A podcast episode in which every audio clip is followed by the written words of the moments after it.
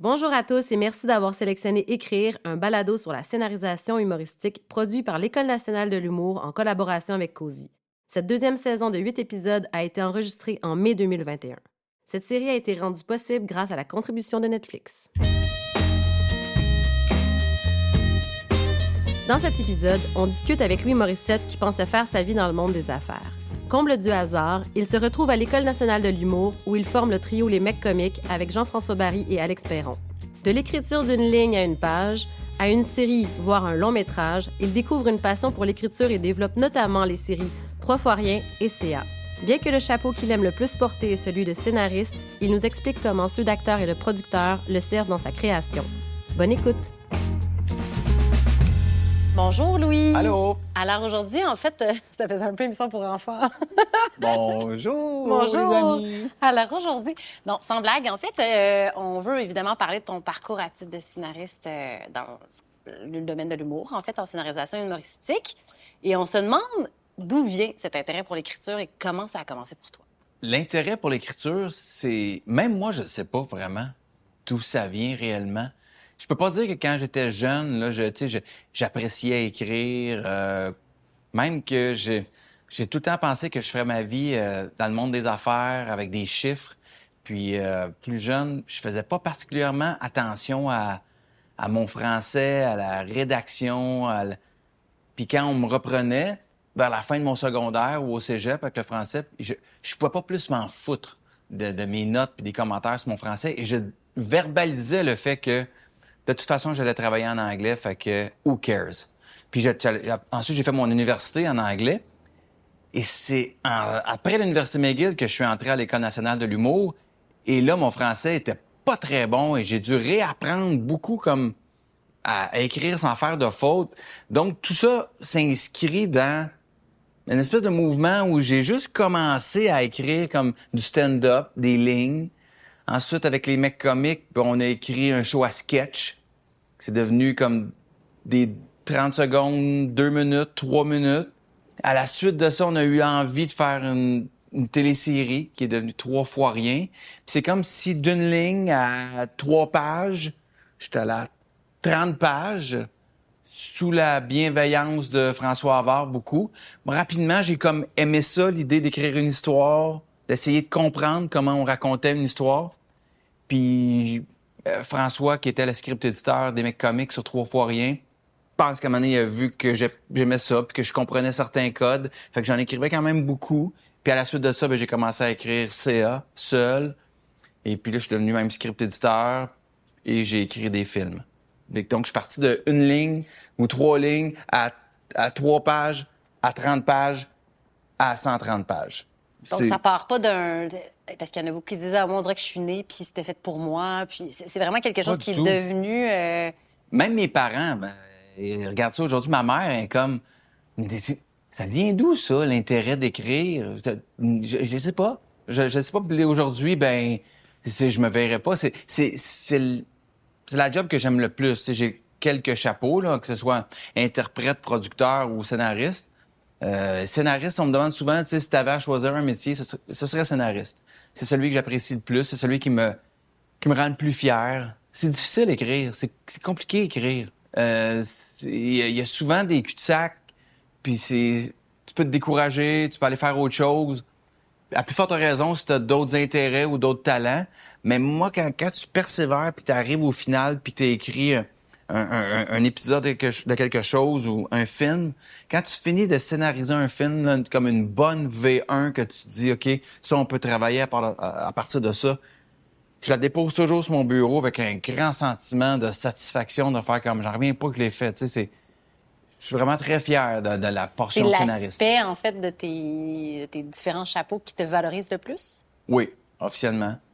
C'est compliqué, producteur, c'est plus compliqué que ce que les gens pensent, là. mais scénariste, euh, c'est parce que tout part de ça. L'interprète doit travailler à partir de textes, puis un réalisateur, réalisatrice, une équipe de production, ils ont une matière première qui est le texte. Fait que tout part de ça. Pas de texte. Moi, c'est pour ça que ça m'énerve, les, les films, là, quand ils font comme, tu sais, mettons, les films que je vais faire, là, je- m'entends avec Ricardo, avec Ricardo Trogi où je vais dire ça va être un film de Ricardo Trogi et Louis Morissette. Quand c'est simplement signé un film de Ricardo Trogi, c'est peut-être parce que après ça le générique commence puis mon nom il revient trois fois puis là je suis gêné. Fait que je vais y laisser ça, mais fondamentalement, je veux qu'on s'entende. C'est un film de nous deux. Tu parce que oui, ça prend un réalisateur qui amène une vision à ça, mais si t'as pas de texte, t'as rien pour travailler. Fait que la place de l'auteur est plus grande en télé qu'au cinéma. Puis je trouve ça bien parfait. Je trouve qu'au cinéma, on devrait mettre plus les auteurs de l'avant. C'est quand même la base de tout. Et la base d'un scénario, c'est une idée. Et ces idées-là, toi, est-ce qu'il y a une, façon de travailler? Est-ce que ça part d'un personnage qui s'inspire? Est-ce que ça part d'un thème, par exemple, sur lequel après on voit la possibilité de découler? Euh? Tout le monde a sa propre recherche, tout le monde a sa façon d'écrire. Je sais que moi, euh, souvent, ça part comme d'un courant social ou de quelque chose que j'ai envie de dire. Euh, tu sais, même quand je travaillais sur CA, ben je comprenais pas comment, comment ça se fait qu'il y avait autant de filles de 30 ans, euh, belles, intelligentes, éduquées, avec de l'argent, qui étaient tout seules. Puis qu'il y avait autant de gars seuls, mais qu'eux avaient rien. C'était des pas fiables, croches. Fait que c'était un petit peu... Ça, c'était le courant qui me, parlait, puis c'est à partir de là que j'écrivais. Le Mirage, ben, je voulais parler de surconsommation. Le Guide de la famille parfaite, ben, je, voulais, parler de surparentalité. Euh, puis mon prochain film, j'étais encore là-dessus, tu sais. Moi, c'est comme ça qui me...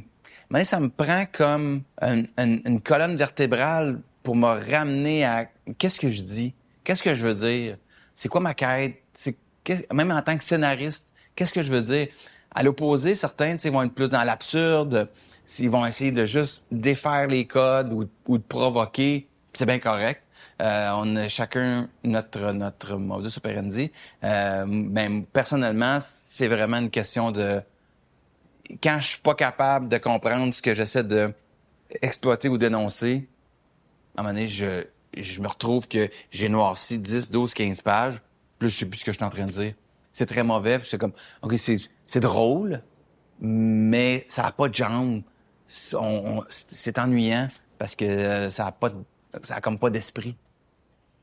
Et à travers tout ce processus-là, toi, t'es producteur, t'es interprète, tu fais plein de choses. La grande question, c'est quand est-ce que tu trouves le temps d'écrire? Parce que écrire, ça, ça, demande énormément de discipline, énormément de temps. Ouais. T'écris quand? évidemment, écrire, ça demande du temps, mais ça demande surtout, ce que je trouve le plus dur, c'est la, disposition mentale. il faut que tu sois mentalement à la bonne place. Tu peux pas écrire quelque chose de transcendant entre euh, deux réunions Zoom, là, puis où tu as, 45 minutes, bon, je vais écrire. Moi, ça fonctionne pas. Fait que c'est... Euh, généralement, c'est... Quand je tombe dans... J'ai des phases, là, tu sais, j'écris, mais la majorité du temps, je vais script-éditer. Euh, d'autres personnes. Mais quand je scénarise, je sais que je dois le prévoir. Mon adjointe, elle sait, c'est écrit dans mon horaire, écriture. Je vais partir au chalet, puis je vais aller passer comme deux jours, trois jours. Ou si je peux pas, ben ça va vraiment chez nous en me levant le matin, je vais prendre un 6 à midi. Ou est-ce que là, je peux... Faut pas me bouquer rien. C'est l'écriture. D'autant que, tu sais, ce que je vais faire souvent, c'est que le lundi, mardi, puis mercredi en début de journée, Là, je vais avoir toutes mes réunions, tous les gens que je veux, à qui je veux parler, rencontrer, je vais, aller, je vais faire ça là. Le mercredi, je vais quitter au chalet. Puis la première demi-journée, c'est très mauvais ce que j'écris. C'est comme, c'est le moment où je fais juste me redéposer. souvent, c'est comme un peu un filtreur de piscine, là. Tu sais, la merde à, être avec l'eau, puis elle circule, puis on ne sait plus. Puis il faut juste que tout ça s'arrête, puis se dépose. Fait que j'écris, euh, je me mets à l'ordinateur, je noircis du papier un peu, je, je, je, je, me cherche, mais je me donne le droit d'être très mauvais. Mais généralement, ça, ça se dépose, puis là, je vais, je vais manger, je vais y penser, je vais prendre une marche, je vais me coucher, puis le lendemain, hop, il y, a quelque, y a, quelque chose qui, qui devient plus clair, puis là, je vais écrire comme une journée ou deux, puis là, je dois revenir un peu dans, dans, la, dans le tourbillon avec la famille, puis, euh, puis le travail puis je vais recommencer ça. Je vais le faire, mettons, toutes les semaines pendant deux, trois mois, le temps que je suis capable de sortir euh, le, projet comme tel. Mais oui, ça demande, ça demande du temps, ça demande vraiment euh, du calme. Puis c'est quand même un travail qui se fait relativement seul. Il y a quand même une, une espèce d'esprit de solitude dans l'écriture. Oui. Est-ce Ça que prend ça. Ben, ça prend ça, mais est-ce que, des fois c'est, c'est lourd ou au contraire, c'est hyper bénéfique, c'est nourrissant? Oh non. On pourrait parler de la solitude beaucoup, là. C'est ce Moi, c'est ce qui me manque le plus dans ma vie. là. J'adore mes trois enfants, j'adore ma femme, j'aime beaucoup mes 14 jobs, mais il n'y a plus de solitude. Il y a, il y a plus... T'es, t'es rarement seul euh, avec toi-même. Puis ça, c'est... En famille, ça devient très complexe à expliquer comment tu peux être juste assis à ton bureau, dans le salon, ou en train de faire un sandwich au jambon, mais tu réfléchis, puis tu penses, puis tu es en train de trouver de quoi. Fait que quand tout le monde vient de parler, 56 sujets qui ne t'intéressent pas. Parce que t'es, t'es en- t'es vraiment en train de chercher des solutions à ton problème. Ben, des fois, t'es mieux de juste pas être avec eux. Parce que Donc, c'est des moments privilégiés d'écrire seul. ah, complètement. Mais il faut que ce soit comme ça. Ben, combien de fois, là, tu sais, je suis dans mon bureau, puis là, je suis de même, puis je- j'essaie juste de déboguer la fin du deuxième acte de quelque chose. Puis j'ai un enfant qui rentre, puis je fais comme, guys, donc, maman, tu fais rien. Non, je fais pas rien. Je travaille. Ben non, tu travailles. T'avais les pieds sur le bureau, tu regardais le plafond. Oui. J'y arrivais, là. J'étais sur le bord de, de trouver l'idée de génie, puis là, je l'ai perdu. Mais euh, c'est co- c'est comme ça. Fait que seul, tu t'obstines avec personne, puis ça... C'est c'est- c'est bien. Tu sais, il y a aussi le fait que... Moi, je sais que dans l'écriture, un des, bienf- des bienfaits, là... euh, ben, pas un des bienfaits, mais en fait, un aspect très positif, c'est le sommeil. Souvent, euh, c'est brûlant à écrire. Va me dire, euh, OK, s'il vous plaît, va travailler sur la construction, va, va, va faire des toitures au mois de juillet, puis euh, reviens-nous, Louis, là, mais je comprends, mais il reste que toujours être dans ta tête, puis virer choses de bord, puis écrire, puis t'écris pour un personnage, puis t'écris pour l'autre, puis tu rentres comme dans l'univers de d'autres personnes. Moi, je sais que au, bout de trois heures, disons, là, je, suis là, pow, brûlé, fini. C'est comme si je venais de travailler physiquement pendant 8-9 heures. Mais il arrive que j'ai des deadlines, puis je dois livrer. Fait que je peux pas dire au bout de 2-3 heures, OK, des fois je le fais, mais je peux pas toujours dire c'est fini. Fait que ce que je vais faire, c'est que c'est là je vais aller m'entraîner, je vais, je vais regarder un peu de sport, je vais me coucher, je vais faire une sieste en pleine journée, puis après tu repars. Mais oui, puis pendant que tu, pendant que tu, tu, tu, sommeilles, pendant que tu c'est pas un sommeil profond, mais il y a quelque chose, ton cerveau continue d'avancer, il y a des choses qui se tassent, puis encore là, des fois, c'est nuageux, c'est gris, tu le trouves pas, et puis tu te relèves de, ta sieste, puis ah, ah, peut-être, et si j'essayais ça? Là, tu, tu pars, mais ça, ça vient avec le calme, puis le, le- le sommeil, quelque chose qui est très, très, très difficile à faire. Tu sais, je pourrais difficilement être chez KO TV, puis euh, demander à tout le monde de se taire parce que Parce que tu veux. entre 3 et 4, je vais faire une sieste. Mais dans tout ça, est-ce que tu as des techniques euh, aussi au niveau de, euh, au niveau de la façon d'écrire? Puis là, en fait, la question émerge parce que tu me parles de sommeil, puis on dirait qu'on a toujours les bonnes idées juste avant d'aller se coucher, puis on se dit, on va, je vais m'en rappeler quand je vais me réveiller, mais finalement, Ouais. elle disparaît, cette idée-là. tu sais. Donc, est-ce que tu prends des notes? Euh, Ben, moi, tu les la- gens la- utilisent beaucoup leur téléphone, te prennent des notes à verbales. Oui, ça, je prends des notes verbales, je m'envoie des emails. Euh, surtout, je je m'envoie plein d'emails. Je, je suis la personne qui, m'a- qui s'envoie le plus d'emails. Là. Mais les notes, le pad là, sur la table de chevet, là, j'ai jamais trouvé quelqu'un que ça- pour qui ça avait été très, très transcendant, ce truc-là.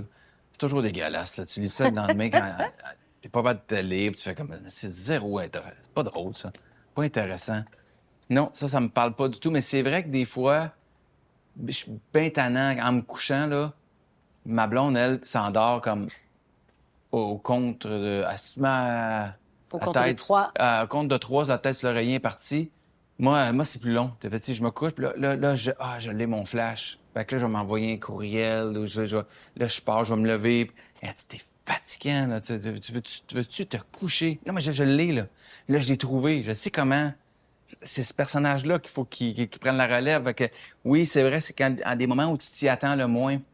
Mais dans les techniques d'écriture, moi, j'avais lu euh, Stephen King à un moment donné qui disait que lui, il écrivait trois heures par jour, tous les jours.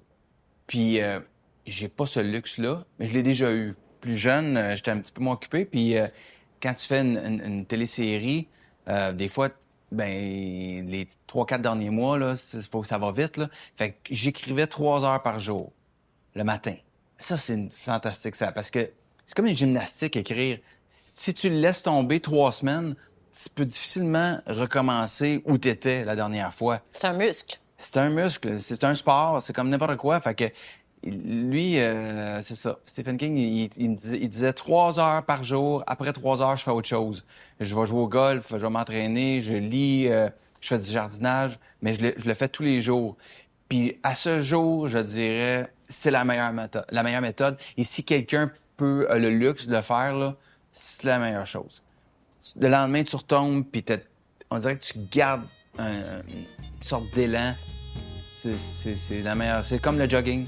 C'est exactement comme le jogging.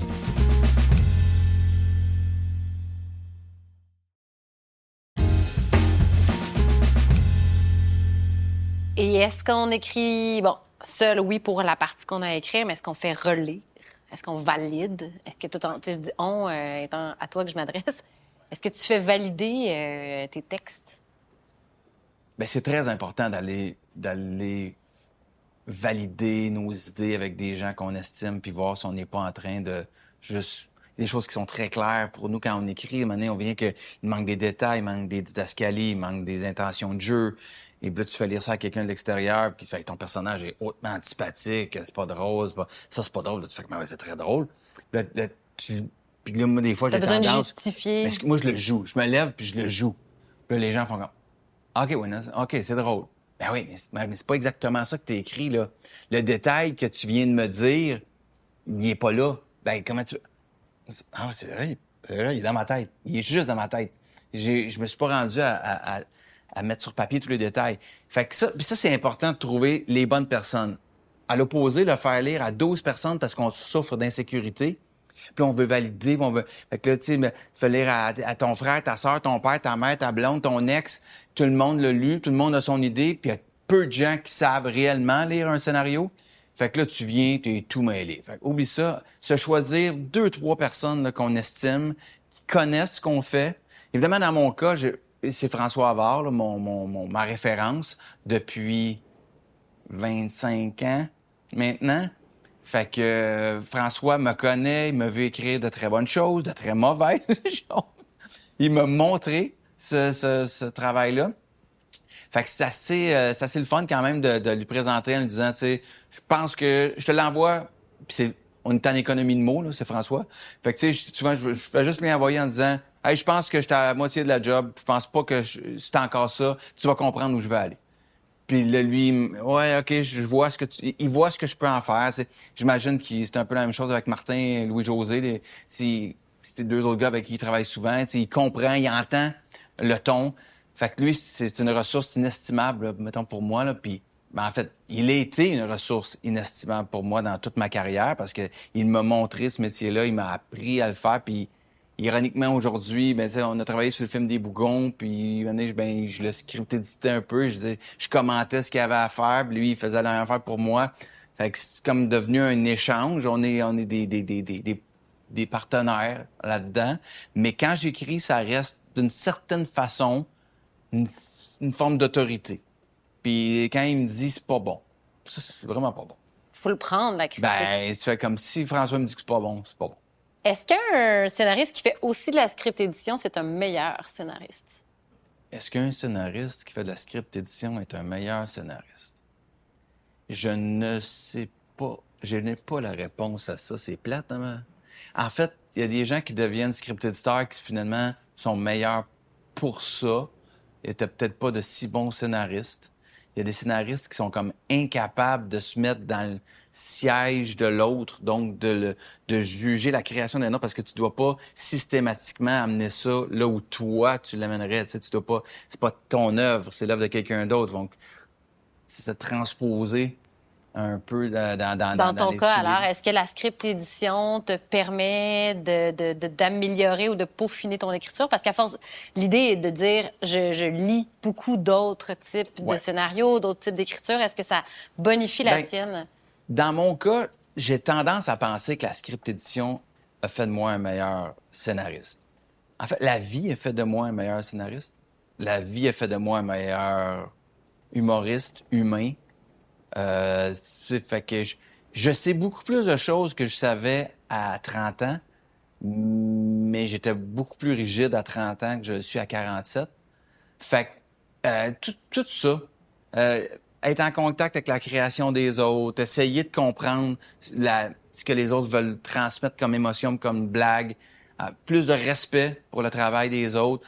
Tout ça fait de moi, je pense, un meilleur scénariste. Ça me met une certaine pression aussi, parce que des fois, quand tu dis aux gens euh, ce qui est bon, pas bon, ou ce qu'ils devraient pas faire, applique-le. Mais il reste que la scénarisation, souvent, c'est... Il n'y a pas de recette parce que la minute qu'il y a une formule, évidemment, on va essayer de la casser, puis il faut, il faut, faut innover, puis il faut amener ça où nous, on veut l'amener. Mais reste qu'il y a certains principes qui sont très durs à défaire. Je veux dire, tu écris un film, là, on va rester sur trois actes. On va rester avec deux renversements importants.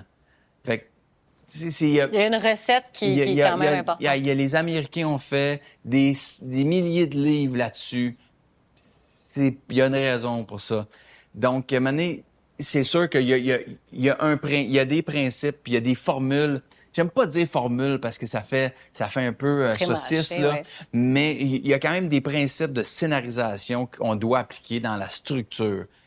Puis c'est sûr que la force de le répéter à tout le monde, parce que pour vrai, ma vie, c'est répéter constamment c'est quoi ta quête, c'est quoi tes enjeux, ton personnage, il recherche quoi, il est à la recherche de quoi?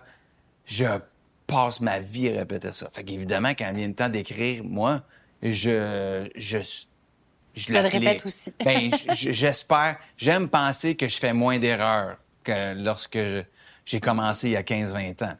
Mais bon, je laisserai les autres le dire. Euh, on demandera à François avant à travers tout ce beau processus d'écriture-là, ça vient justement avec une relecture, des gens qui, qui donnent leur avis et tout. faut avoir quand même une espèce d'ouverture, euh, pas trop travailler dans le doute, dans... Comment on gère, en fait, la critique?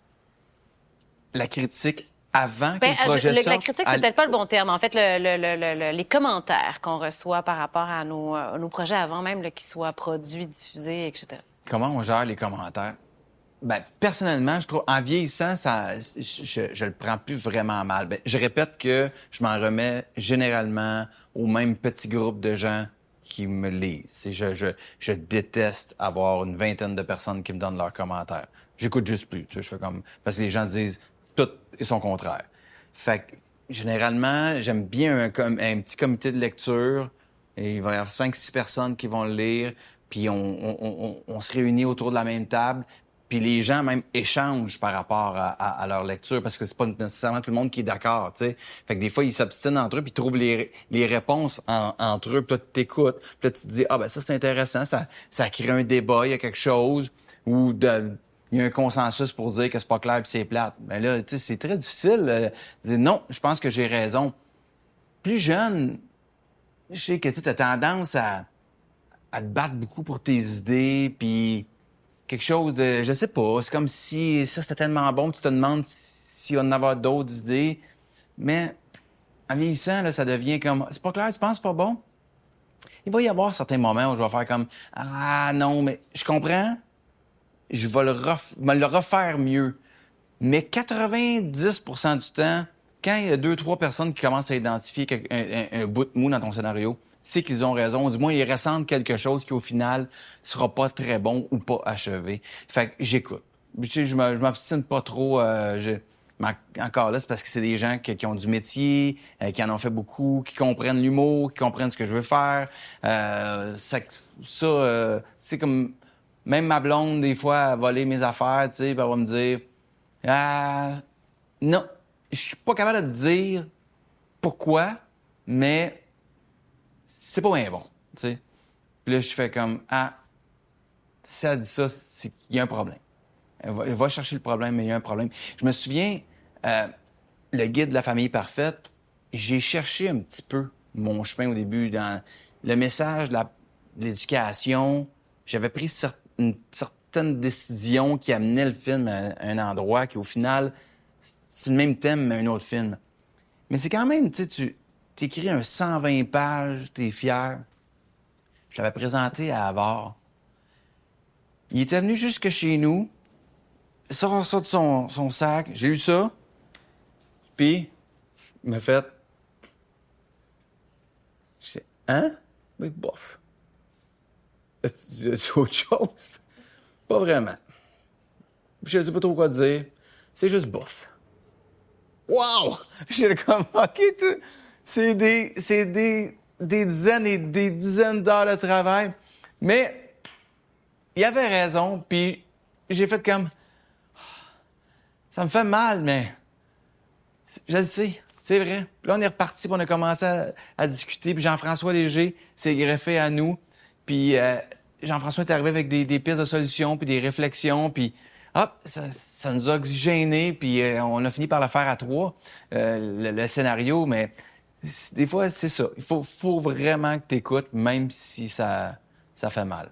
Mais de façon générale, il euh, faut vraiment être ouvert aux autres. Puis des fois, ils sont pas capables de mettre le doigt sur le problème, mais il y en a un.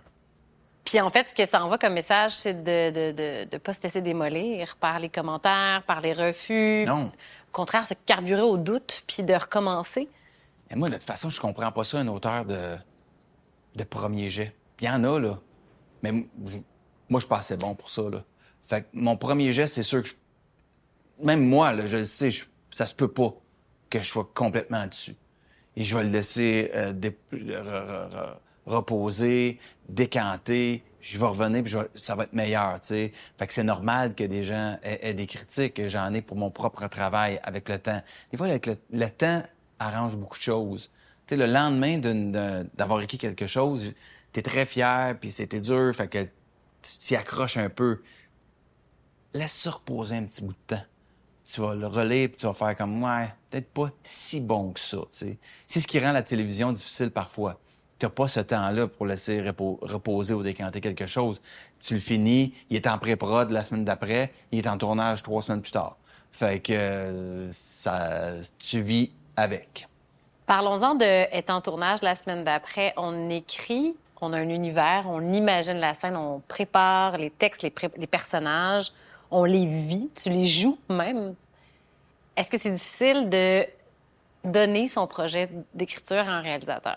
Donc, en fait, oui, quand on est scénariste, de, ben, donner son bébé, en fait, à un réalisateur ou une réalisatrice. L'idée de, céder euh, ses écrits puis son scénario à, un réalisateur, réalisatrice puis une équipe de production résume pas mal pourquoi je suis devenu producteur. C'est qu'à un certain point où il y avait comme ce décalage-là des fois entre ce que tu écris puis quand tu regardes, tu arrives en montage, puis tu regardes la version finale, tu fais comme ah, il y a eu interprétation un peu. Puis écoute, une relecture, ça peut être très bon à certains moments. Souvent, euh, la réalisation va euh, améliorer les écrits. À d'autres moments, hop, on échappé de quoi? On échappé des nuances puis des niveaux que c'était peut-être pas clair à, l'écrit. Donc, moi, j'ai décidé de produire pour ça, pour servir le scénariste en moi. Et aussi parce qu'il y avait des choix menés de dire ah, pourquoi c'est comme ça? Ouais, mais ça coûtait trop cher. Ah ouais, ça coûtait quoi? Le, ben, le lieu coûtait tant, la chanson coûtait tant, l'acteur coûtait tant. On a dû couper. OK, mais vous auriez dû me le dire. J'aurais réécrit la scène ou j'aurais choisi une autre chanson ou un autre lieu parce que je voulais vraiment garder ce dialogue-là. Donc, pour servir le scénariste, j'ai fait comme, ah, ben, ça va être ça. Je vais produire. J'avais un intérêt pour, pour ça aussi. Reste. Fait que là, je me retrouve à, être producteur, scénariste et acteur souvent. Et malgré ça, des fois, tu fais comme, ah, c'est pas tout à fait ça. Puis, il faut que tu laisses la place aussi à la réalisation. C'est pas que des exécutants, c'est des créateurs. Fait que, faut te laisser aller, mais tu t'essaies de plus possible d'expliquer qu'est-ce que tu fais. Et malgré tout ça, et même quand ça se passe comme dans le meilleur des mondes, une des étapes les plus douloureuses, c'est le montage, quand tu arrives en montage. Pas mal certain que les scénaristes que vous allez rencontrer vont pas mal tous et toutes avoir cette impression-là. Euh, dit toujours, il y a une rencontre avec ton texte. Puis je trouve que c'est une belle façon de le présenter. Tu arrives, tu fais comme... Parce que quand tu écris, la lumière est parfaite, tout le monde le joue à la vitesse que, que tu as dans ta tête. Tu l'as découpé d'une certaine façon. Tu sais, dans ta tête, quand tu écrivais, il y avait huit plans. Dans les fêtes, ils ont eu le temps d'en faire deux, là. Puis euh, c'était une fin de journée, puis... Fait que là, t'arrives, tu fais comme Ah, le lieu, c'est pas tout à fait ça. Ah, ouais, je l'aurais pas joué de même. Mais ça va être ça. Et c'est pas nécessairement moins bon. C'est juste pas ce qu'il y avait dans ta tête. Fait qu'il y a, là, il y a, une déception systématique. Euh, chaque projet que j'ai vu, j'ai été déçu. Mais est-ce que tu fais le suivi de ton projet une fois qu'il est en production? Est-ce que tu te présentes sur les plateaux pour valider un peu les dialogues? Ben, ben en fait, euh, oui. De façon, euh, en, production, ben, je regarde les roches. On reçoit comme ce qu'on a fait la veille, mais souvent, quand tu reçois le roche, c'est fait. Euh, sur le plateau, je suis pas un producteur très présent sur le plateau parce que les journées vont vite, tout le monde a son travail à faire. Un producteur qui passe 12 heures là, bien souvent, c'est une nuisance. Euh, moi, je me dis, entends-toi avec euh, ta réalisatrice ou ton réalisateur avant, en pré-production. Regarde tes lieux, regarde, parle. Le personnage, moi, je le vois comme ça. Euh, il, fait des lectures, soit aux lectures. Tu entends les acteurs le jouer. Tu peux le plus possible contrôler ça. Parce que quand tu arrives sur le terrain, c'est comme pendant une game de hockey, si le coach mettait ses patins, puis qui allait parler au goaler pendant qu'il non non reste debout reste debout. Il va tu bien dégage tu sais on va se parler ailleurs. C'était un petit peu ça là tu sais je pense que le producteur n'a pas d'affaires sur les plateaux tant que ça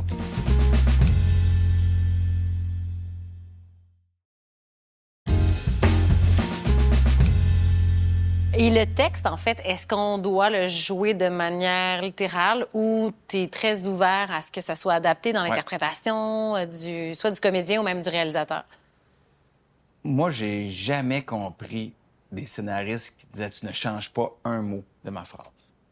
Puis je sais qu'il y en a plein, puis il n'y a pas de bonne ou de mauvaise réponse. L'affaire, c'est que moi, je suis là que je fais des textes, des fois, j'ai 10, 12, 14 versions et quand j'arrive sur le plateau, je le joue puis je fais comme. Mal écrit, ça? C'est comme. Je répète deux fois la même idée. Je, l'ai déjà dit. c'est pas nécessaire, c'est trop long. Je vais, je vais faire. Hey, c'est quoi? Je vais te faire une face. Je peux, je peux te le jouer, pas besoin de le dire. Fait que les acteurs avec qui je joue, je leur dis souvent T'as compris l'essence, tel mot c'est important, la chute est importante parce que c'est un callback. Il y a des choses quand même importantes, là. mais souvent, je fais comme tu peux me l'envoyer dans ton rythme. Respecte le plus possible les mots, mais même s'il y a des petites mutations, ça me dérange pas.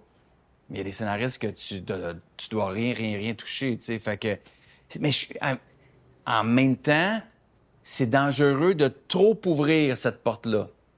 Parce que, surtout en comédie, quand tu joues une scène, Là, tu vas la faire en blocking. Le blocking, c'est juste avant de faire la, première prise. Fait que là, tu la fais en, blocking. Les gens ont du fun, les gens rient. Là, tu fais une prise, deux prises, trois prises. Là, t'es reverse sur l'autre. T'es rendu à la troisième, cinquième, sixième prise.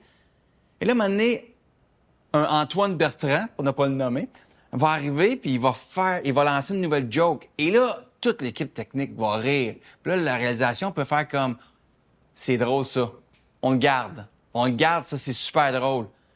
Oui, c'est super drôle dans le moment parce que la scène originale ne nous surprend, plus personne.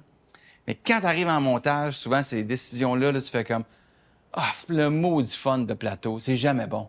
C'est jamais bon. Il y a une raison pourquoi le texte a été écrit comme ça. Il y a une raison pourquoi la scène a fini de même. Tu l'oublies, tu perds la perspective, puis tu tombes en amour avec quelque chose de drôle. Ça va arriver qu'il va y avoir une improvisation, le fun, mais avoir réellement être le fun jusqu'au bout, une fois sur dix, pas plus. Parce que souvent, c'est ben, l'humour, c'est la surprise. Ils nous, apprennent, ça à l'école de l'humour. L'humour, c'est la surprise. Puis évidemment, euh, ta meilleure scène, si ça te surprend plus, plus personne rit sur le plateau. Ça veut pas dire qu'elle n'est pas bonne. Le public, lui, va le recevoir pour la première fois. L'humour en écriture, euh, c'est sûr que ça, les phénomènes sociaux et tout, ça influence beaucoup ce qu'on fait en humour. Euh, de ton parcours, en fait, si je parlais, par exemple, à Euh, si je te parlais de ton écriture d'il y a 20 ans versus celui d'aujourd'hui, est-ce que ça a beaucoup changé ta façon d'écrire l'humour, le type d'humour? Ma relation avec l'humour n'est pas la même euh, aujourd'hui qu'elle était il y a 20 ans, 25 ans. C'est-à-dire que, je ne sais pas, il y a comme plus jeune, euh, tu veux démontrer peut-être quelque chose. Donc, il y a une pression du gag, un, piétage comique, puis il y a des techniques aussi qu'on nous apprend à l'école. Donc, euh, tu essaies de... et aussi le fait que tu arrives dans, le milieu euh, artistique, que tu pas connu comme scénariste, donc t'es quoi? Ben, je suis un auteur comique. Ben, sois comique. Fait qu'évidemment, finis-moi finis ça avec un gag, finis-moi ça avec une, une, fin de scène, un punch-out comique, euh, des hooks pour les prochains épisodes euh, humoristiques. Fait évidemment, ça amène pression sur, sur l'humour. Tout ça, moi, je sais que personnellement, à un moment donné, il y a une certaine lassitude qui s'est installée de faire comme ah, à vouloir être drôle. Des fois, je suis peut-être moins pertinent ou je finis par faire des jokes qui me rendent pas particulièrement fier puis qui vieillissent mal. Ce qui fait que 20 ans plus tard, là, je, fais souvent des scénarios de films où ça fonctionne, les gens ont du fun, mais c'est pas si drôle. Il y a des moments drôles, mais au final, est-ce que c'est une comédie? Est-ce que c'est une comédie dramatique? Les Américains appellent dramedy. C'est une formule que j'aime bien parce que je vais aller où l'histoire m'amène. Ça va être drôle quand je sens que j'ai envie d'être drôle, puis que ça peut être drôle, puis que c'est pas forcé d'être drôle.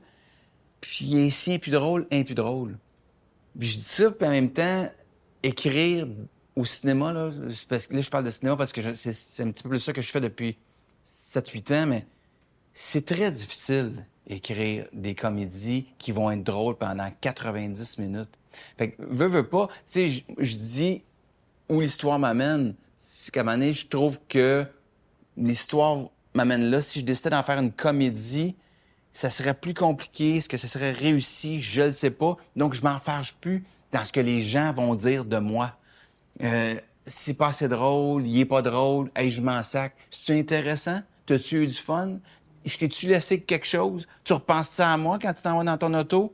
Ou au scénario que, tu as vu? Est-ce que dans deux, trois ans, quand tu vas revoir le film, tu vas trouver ça encore bon? C'est pas mal plus ça qui m'intéresse que si tu drôle, si tu pas drôle. Là, je suis en train d'écrire un autre film. Avar me dit, tu tu vas avoir de la misère à rendre ça drôle je, ben, je m'en sac, man. Je m'en sac. Je vais aller où l'histoire m'amène. Je sais que je vais avoir des scènes drôles. Combien? Je le sais pas. En même temps, j'ai beaucoup de respect pour un gars comme Émile Godreau qui fait des comédies franches. C'est difficile à faire. Euh, c'est un art. Puis l'humour au cinéma est vu comme quasiment une forme de sous-art. C'est bref, à mon sens, c'est pas, c'est on, critique beaucoup. on pense que c'est facile bien plus facile de faire un gros drame qu'une grosse comédie, dire là. Fait que il y a rien de facile, mais c'est très complexe faire euh, faire de la comédie. Fait que ceux qui, vont là à dire je, serai drôle jusqu'à la toute fin, ben je, je, leur lève mon chapeau. Pas facile. Puis l'humour a évolué évidemment, mais les plateformes, les formats de diffusion et tout ça, ça a énormément évolué. Est-ce que ça sert beaucoup euh, l'industrie ou c'est plus compliqué parce que, bon, il y a les plateformes web, il y a les nouveaux formats de, 30, 40. Est-ce que ça, c'est quelque chose qui bonifie l'industrie ou c'est quelque chose qui ben, rend ça plus compliqué? En général, l'industrie de l'humour n'a jamais été aussi en santé. En ce qui me concerne, il y a, différents types euh, d'humoristes, euh, femmes, hommes, d'observation absurdes, en groupe, pas en groupe. et il y, a, il y a YouTube, il y a la télé conventionnelle, euh, t'as, le cinéma, en même temps, t'as les web-séries. Donc, il y a toutes ces formes différentes là, de, de, de, de, présenter de quoi au public font qu'il y, a une, il y a une richesse. À mon sens, il y a une grande, grande richesse. Et moi, je ris pas des mêmes choses que mon voisin et encore moins de ma mère. Fait que, si ma mère, elle me dit, j'ai vu telle affaire, c'est-tu drôle, hein? Je le comprends. Qu'est-ce qu'elle trouve drôle? moi, je trouve pas ça drôle, mais je vais lui parler d'un autre projet. Je ça, je trouve ça hilarant. Elle fait comme, mais il n'y a rien de drôle. Oui, que t'entends pas la rythmique comique comme tu es habitué. cette espèce de musique qui te fait rire. Mais moi, comment il le joue, comment l'interprète a fait ça, puis comment il a livré son texte, puis l'audace du scénariste, je, me fais tomber en admiration devant leur création. Fait que, tu sais, je pense que c'est comme si la palette du rire avec les années s'était beaucoup élargie. On avait, on avait peu de stand-up, on avait des, des, gens qui faisaient des personnages, t'avais Ding et Dong, puis Communier qui faisait un peu d'absurde. Et graduellement, on a été capable de développer une expertise dans d'autres types de, de, de, créations humoristiques. Ce qui fait qu'aujourd'hui, il y a trop d'humoristes. Mais non, il n'y a pas trop d'humoristes. Il, y, a plein de gens différents. Prends ce que tu veux. Pas trop de produits d'une épicerie. Veux-tu même sacrer patience avec ça? prends ce qui te plaît. Prends pas ce qui te plaît pas. Passe un autre appel, tu sais. Donc, ça sert les scénaristes aussi, et, parce qu'ils ont la possibilité de... on multiplie l'offre, en fait, la diversité aussi des styles. Oui. Et est-ce qu'un scénariste doit prédéfinir, en fait, le format pour lequel il va écrire avant de commencer un projet? Ce qui veut dire une bonne idée, est-ce qu'il doit... Ah, ça, ça se décline en série. Ah, ça, c'est un film. Est-ce qu'il faut le prédéfinir à l'avance? Bien, euh, en comédie ou pas, personnellement, je pense que oui, tu dois prédéfinir le format de travail que tu vas privilégier. Tu vas pas décliner de la même façon un long métrage qu'une série pensée sur trois ou cinq ans. Euh, si tu fais un long métrage, généralement, tu vas devoir suivre un personnage. Puis parce que si tu si tu as 4-5 personnages qui ont tous une vie, au final, tu vas arriver à page 82, tu vas dire Mais qu'est-ce que je suis là? J'ai trop d'affaires. Tandis qu'en télé, ben tu vas avoir un personnage principal qui va nous permettre d'entrer dans une histoire, mais au final, tu pourrais avoir une, une, un épisode complet où ton personnage ne fait que donner la réplique à quelqu'un d'autre qui a pris la pôle pendant ça.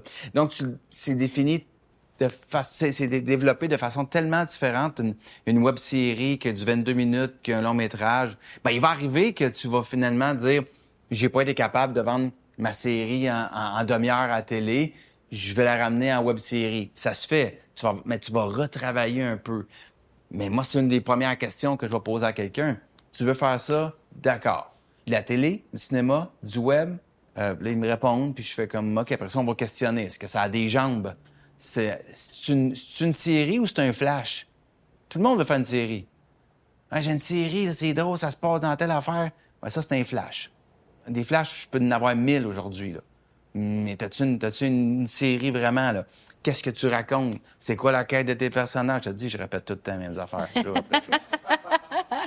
ça serait quoi, en fait, pour toi, le meilleur conseil que tu aurais à donner à un jeune scénariste qui, veut se lancer là-dedans, qui, a le feu euh, à l'intérieur? Les conseils que je répète généralement, c'est pas trop penser à ce que les autres font ou ont fait dans le passé. Écris quelque chose qui te parle. Ta première œuvre, c'est souvent meilleur quand c'est pas si tant loin de toi. sais. Et après, tu seras capable de, de prendre un, peu de recul. Mais souvent, si tu veux aller chercher les, les, les, les raisons euh, viscérales de ton personnage, de pour qu'est-ce qu'il recherche, il va vers quoi. Quand c'est pas trop loin de toi, ça aide un peu. Puis on le sentira pas nécessairement au final, parce qu'il va y avoir tellement de versions, il y a d'autres personnages qui vont entrer dans l'équation, ce qui fait que tout ça, maintenant, devient un peu noyé. Fait que n'ayez pas peur de partir de choses que vous connaissez, de gens que vous connaissez, de choses que vous avez vues, vécues, Pensez pas ce que les autres font. Tout était fait. Tout était fait, tout était dit. Tu peux le faire à ta façon, tu peux y apporter ta touche à toi.